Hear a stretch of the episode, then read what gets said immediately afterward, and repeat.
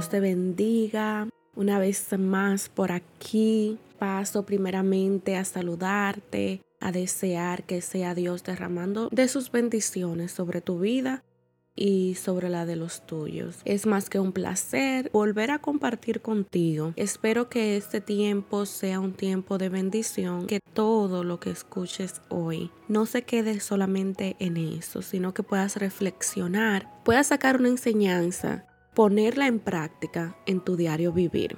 Mi nombre es Miriam Encarnación y estoy aquí para compartirte mi historia.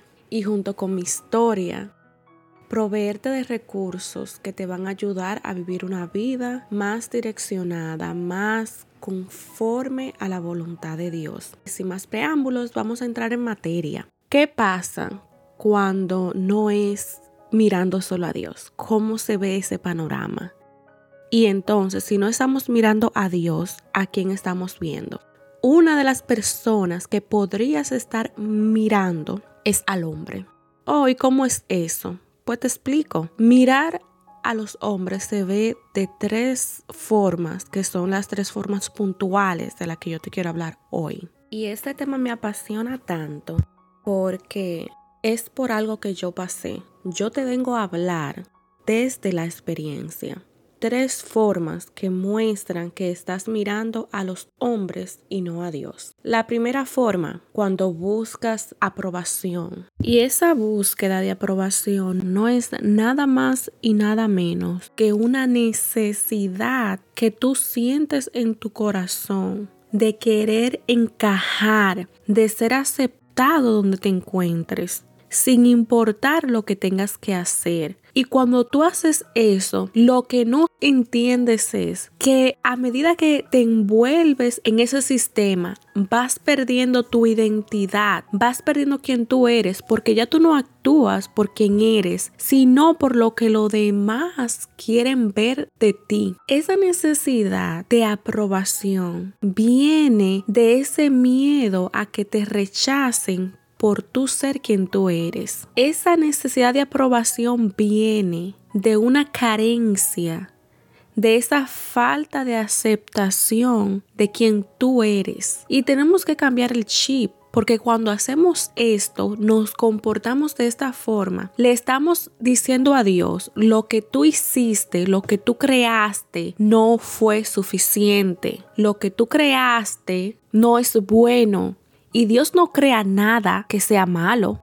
La Biblia dice que todo lo que Dios creó, lo creó perfecto. Y tú eres parte de esa creación. ¿Por qué yo te hablo de eso? Sí, porque es una herida con la que yo tuve que batallar. Yo tuve que pelear con la herida de rechazo. Yo tuve que batallar, sanar esa necesidad de que me vean, de llamar la atención, de ser aprobada, de que me digan, mira, wow, qué bien lo hiciste, te aplaudo. Pero cuando ya tú dejas de vivir para los aplausos y el reconocimiento, tú dejas de sufrir porque ya tú vas a hacer las cosas y tú la vas a hacer porque tú sabes que lo tienes que hacer y porque tú sabes que es parte de quien tú eres, sin importar lo que diga el otro, sin importar si le va a gustar o no, porque es que cuando tú vives con propósito, el propósito te lo da Dios. Y si Dios te dice, haz algo, no hay forma de que tú dejes de hacerlo. Si Dios te dice haz algo, ten por seguro que Él irá contigo de la mano. Él te va a dar las herramientas, el conocimiento, la gracia para que tú puedas hacerlo. Pero ¿cómo va a funcionar esto si tú no tienes tu mirada puesta en Dios? Si tú lo que estás buscando agradar al hombre. Este es un tema complejo y profundo porque es algo que tú vienes arrastrando desde tu niñez son heridas que causan en ti vacíos y necesidades, carencias, que por ende tú has asumido toda tu vida inconscientemente comportamientos y actitudes que se basan en esta búsqueda de aprobación. Yo voy a tratar de simplificarlo lo más que yo pueda porque mi intención es que te vayas con una idea clara cuando salgas de este podcast salga con esa, wow, yo necesito indagar más sobre este tema. Cuando lo que tú haces está basado en buscar la aprobación de los demás, créeme, te vas a hacer un daño, te vas a desgastar, tus fuerzas se van a agotar y te vas a mantener en un círculo vicioso donde no va a haber avance, pero mucho menos va a haber crecimiento. ¿Por qué? Porque cuando lo que tú haces buscando aprobación, en realidad es lo que menos tú recibes. Ahí es cuando la gente menos te ve. Qué irónica es la vida, pero esta es la realidad verdaderamente, es la pura realidad. ¿Cómo yo me doy cuenta que estoy haciendo las cosas no por la razón correcta, sino buscando aprobación? Simple, si cuando tú haces algo y no te lo aplauden, no te lo celebran, ya por eso tú te sientes devastado y paras de hacer lo que emprendiste en un momento. Y ya no tienes ganas de seguir haciéndolo, ya no tienes fuerzas cuando tú en el trabajo das lo mejor de ti y tu jefe ni un gracias te da. Es más, va más allá. Tú te desgastas, das todo por todo en el trabajo y a otro es que le dan el reconocimiento, a otro es que lo suben de puesto. ¿Te parece conocida la historia? O cuando tú haces algo por alguien y esa persona ni las gracias te da. Y tú te quedas como, wow, pero ¿en serio? Ni las gracias y eso te devasta a ti. Ya tú jamás ni nunca vuelves a hacerle un favor a nadie, ya jamás ni nunca tú estás disponible para nadie. Cuando alguien te solicita, tú claro y pelado, como decimos nosotros los dominicanos, dices que no y te conviertes en una persona apática, que no le duele lo de nadie, no le importa lo de nadie, solamente te interesa por ti y por tus intereses. Es lo que es importante. Todo es una crítica a los demás, todo te lo encuentras mal todo es una queja. Comportamientos así revelan que lo que estás haciendo lo estás haciendo por la razón incorrecta. Y yo estoy aquí para decirte basta de vivir así, basta de hacer las cosas buscando la aprobación de la gente, porque es que no te la van a dar. La Biblia habla claramente que el buen trabajo del hombre provoca envidia. Entonces, una persona que siente envidia no te va a aprobar, no te va a reconocer. Más sin embargo, cuando tú haces las cosas sin importarte que vayan a decir la gente, que vayan a pensar, porque tú estás claro de lo que tú quieres y por lo que tú vas y quién te llamó y quién te está respaldando, en lo que menos tú te enfocas es en lo que va a decir la gente. Tú vives enfocado en tener una conexión directa con Dios para que lo que tú vayas a impartir venga de Él y por ende tenga resultado. La segunda forma de la que te quiero hablar, que demuestra que estás mirando a los hombres y no a Dios, es cuando pones a alguien más por encima de Dios. Esto es el final. Cuando tú idolatras a alguien, cuando tú te haces un ideal de una persona, cuando tus expectativas sobre alguien más están muy altas, demasiado altas, están tan altas que la persona no puede cumplirla. Estás mirando lo incorrecto. Porque ¿qué es lo que pasa aquí? Como dice en Romanos 3:10, nadie hay perfecto, solo Dios. Como está escrito, no hay justo ni aún uno. No somos justos, o sea, cometemos errores, somos imperfectos. De una forma u otra, aunque andamos caminando bajo la voluntad de Dios, todavía hay cosas en las que somos débiles y necesitamos la perfección del poder de Dios en esas debilidades. Entonces, ¿qué pasa cuando tú pones tu mirada en un hombre? En alguien más y lo pones por encima de Dios en tu vida, a la corta o a la larga, esa persona va a terminar decepcionándote y desilusionándote porque te va a fallar. No es que vas a ser pesimista y vas a esperar que todo el que se acerca a ti te falle. Lo que yo te estoy hablando es que tu mirada no puede estar puesta en otro hombre y que ese hombre ocupe el lugar de Dios en tu vida, porque lo único que esto va a lograr es hundirte un hoyo del cual tú no vas a poder salir. No vas a tener la confianza que necesitas tener y en quién la necesitas tener, porque vas a estar esperando que el otro haga para tú hacer, no vas a tener iniciativa. Mucha gente van a la iglesia y tienen al pastor de la iglesia como un Dios. No, señores, no. El pastor es un humano como tú y yo, que comete errores también. Sí, es un instrumento y está por encima de nosotros y nosotros debemos de obedecerles.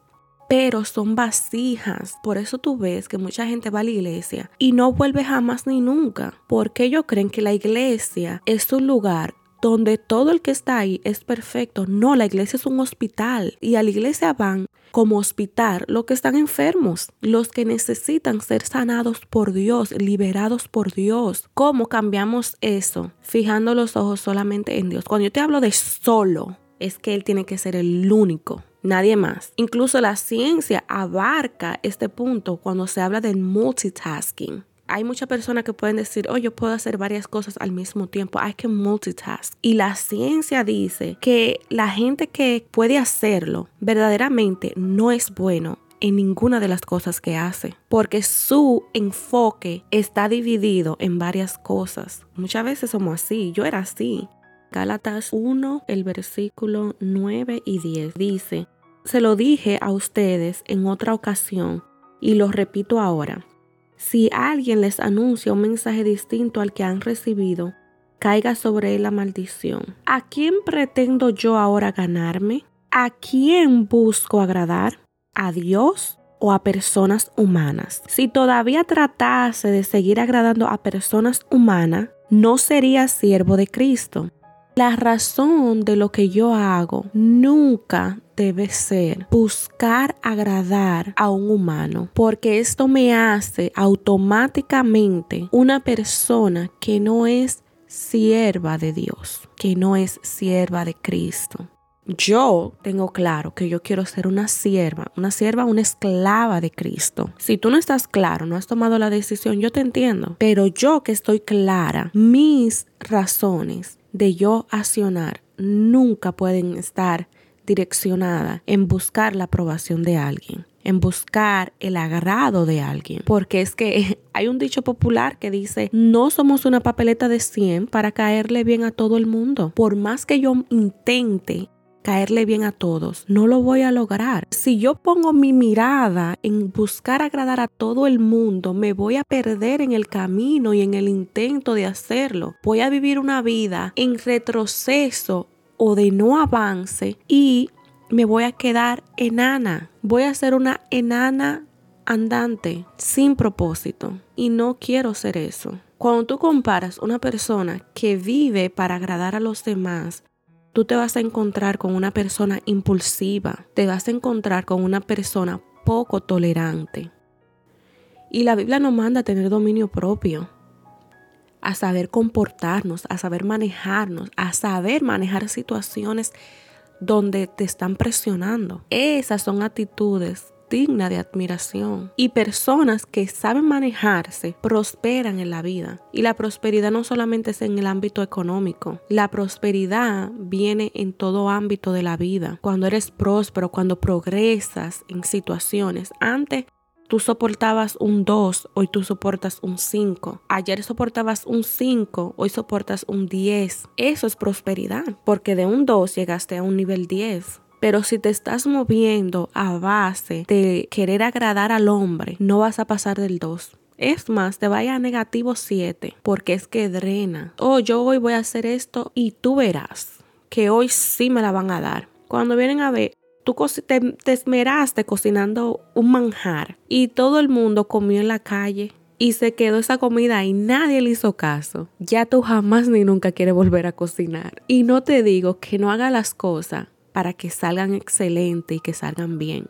No, sino que evalúes qué te está motivando a hacer lo que haces. ¿Será el buscar un reconocimiento de fuera? ¿Será escuchar los aplausos de dos o tres? ¿Será la fama? ¿Será el respeto que te quieres ganar a puro golpes de la gente? No, no creo que esa sea la manera correcta. En comparación con esto, cuando tú miras solamente a Dios, tú con Dios puedes tener las expectativas que tú quieras tener, tan altas como tú puedas imaginártela, visionar lo más lejos que tú puedas. Es más, te motivo a que ores. Incluso te puedo recomendar un libro que me encantó que leí este mes, La oración de Javes, donde te motivan a orar y a pedir por esa boca. Sabiendo que cuando Dios te da algo, no es porque tú te lo mereces, Él te lo da porque Él es Dios. Cuando tú tienes esa mirada puesta en Dios, yo te invito, ten toda la expectativa que tú quieras, tenla tan altas como tú puedas. Y sabes qué, Él nunca te va a decepcionar, jamás.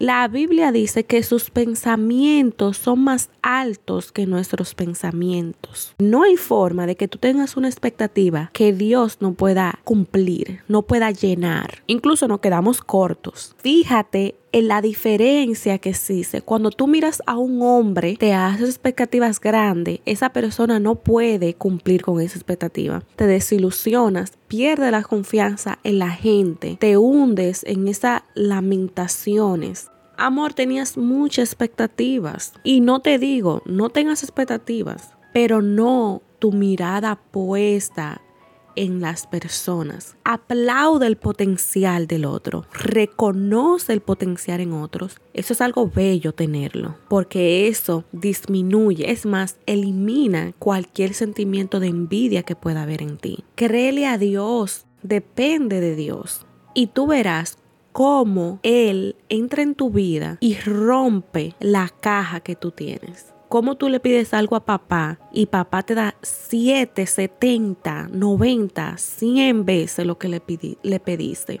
De eso se trata, mirar solo a Dios. Y el tercer punto, para culminar, que muestra que estás mirando a los hombres es cuando te conviertes en lo que la gente quiere. Yo era una de las que decía, yo trato al otro como a mí me traten. Si me tratan mal, yo trato mal. Si me hablan mal, le hablo peor. Si me pellica, le doy un trompón. Si me empujan, lo de guañango. Señores, no se puede vivir así. No, en serio. Tú no puedes darte el lujo de vivir así. Tú no eres lo que la gente dice que tú eres. Tú eres lo que Dios de antemano dijo que tú eras. Tú no estás llamado para ser una persona mentirosa. Tú estás llamado a ser una persona honesta, que su sí sea sí y su no sea no. Tú estás llamado a ser honrado, a ser íntegro, que lo que tú haces en lo oculto sea lo mismo que tú puedas manifestar allá afuera, sin temor a nada, porque ese quien tú eres. Pero cosas como esa no se logran si no tenemos la mirada puesta en Dios, porque Él es el único que nos puede transformar y hacernos ser esas personas, porque nuestra humanidad es Tú me das yo te doy. Tú me empujas y yo te extrayo. Esa es nuestra humanidad. Pero cuando tomamos la decisión de mirar a Dios esta humanidad muere y nace un nuevo ser. He aquí las cosas viejas pasaron, he aquí son hechas nuevas. Estos tres puntos, llévatelo, reflexiona y piensa cómo yo estoy manifestando estas cosas en mi vida que muestran que yo estoy mirando a los hombres y no a Dios. Pregúntate si tú prefieres vivir de esta forma o quieres experimentar lo que se siente, ser transformado por Dios y empezar a mirarlo solamente a Él. Dios te bendiga.